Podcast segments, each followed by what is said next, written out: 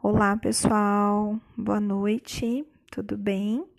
É, eu tô gravando esse podcast, né? Vou ser mais breve, mais curtinha. É, antes de, de, começar, né, o podcast especificamente para o objetivo dele, que seria falar, né, será, na verdade, falar sobre a nossa P2, eu queria é, parabenizar, né, toda a turma, é, dizer que eu, né, já disse isso outras vezes, mas quero dizer novamente que eu me sinto muito grata e muito feliz por partilhar esse, esse momento do curso com vocês, é, especialmente por serem uma turma assim tão participativa, tão leve, tão atenciosa, tão carinhosa. É, e tão, tão crítica e que demonstram assim uma visão né, muito diferente do que eu tenho visto, né, de outros anos da psicologia enquanto aluno, né? Então eu percebi em vocês um um brilho diferente, né, se assim eu posso dizer. Então, obrigada, né? Obrigada pelas participações na roda de conversa que foram para mim assim sensacionais, foram riquíssimas. É, por todas as contribuições, a gente está numa reta final é, espero que de alguma forma, né, esse momento tenha né, agregado e tenho certeza que sim, porque foram momentos muito especiais aí de aprendizado. A gente ficou, né, de alguma maneira com um, um saldo aí talvez um pouco negativo com relação à instrumentalização, mas tenho certeza que vamos, né, em outros momentos poder rever isso é, vocês terão então a prática, mas, é, como eu disse, até dentro das rodas de conversa, tenho certeza que foi também uma nova experiência, poder ir para além dos instrumentos, da prática de aprender a aplicar e entendê-los como eles funcionam de fato no dia a dia e na aplicabilidade. E tantas né, nuances que a gente pôde discutir nesses dois dias aí de rodas de conversa. Então, mais uma vez, meu muito obrigada. Bom, falando nessa reta final, né? Então, vocês construíram algumas atividades que estão correspondentes a P2 eu ainda não, não comecei é, a, a, correção, estou num processo né, de encerrar outras questões para iniciar e já começar a dar devolutiva para vocês das atividades que vocês já enviaram. E pretendo, né, é, muito em breve também, conseguir já fazer todas essas né, correções e devolutivas.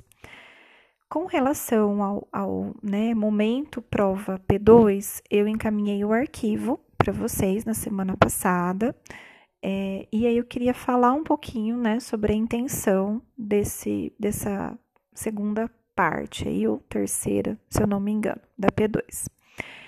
É, ela é uma forma né, de vocês poderem aí, de maneira criativa, essa foi uma palavra que eu usei, inclusive nas orientações, é, transportar um pouco do que vocês aprenderam nesses dias de roda de conversa para uma família, para pessoas que sejam aí, né, é, do, do, do, do convívio, né, mais social do que profissional de como que elas podem né, é, acolher todas essas demandas e compreender um possível diagnóstico né, do, dos filhos e daqueles que são próximos.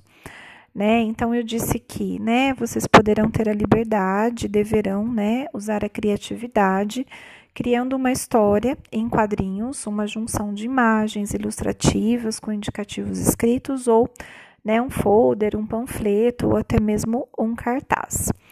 Então, é, eu segui um pouco da, da mesma lógica da P1, onde vocês criaram um vídeo, um podcast, e gostaria que vocês pudessem, de fato, colocar né, no papel, de uma maneira criativa, é, um pouco dessas informações, né, é, como uma forma né, de, de levar as famílias e as pessoas aí da, da sociedade como um todo a importância de um diagnóstico precoce, é, como que a família né, participa ativamente desse processo, quais sentimentos e, e angústias né, elas compartilham e como que uma boa avaliação pode né, auxiliar em futuras intervenções e no desenvolvimento dessas crianças.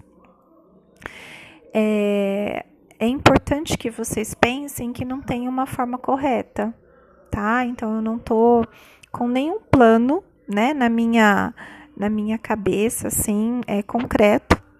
Espero que vocês possam continuar né, usando aí esse repertório tão bom que vocês têm de criatividade, criem uma cartilha, um folder, um cartaz, uma história em quadrinhos, que dentro dela contenha todos esses eixos e conteúdos que eu coloquei aqui nessas orientações que vocês já têm, tá bom?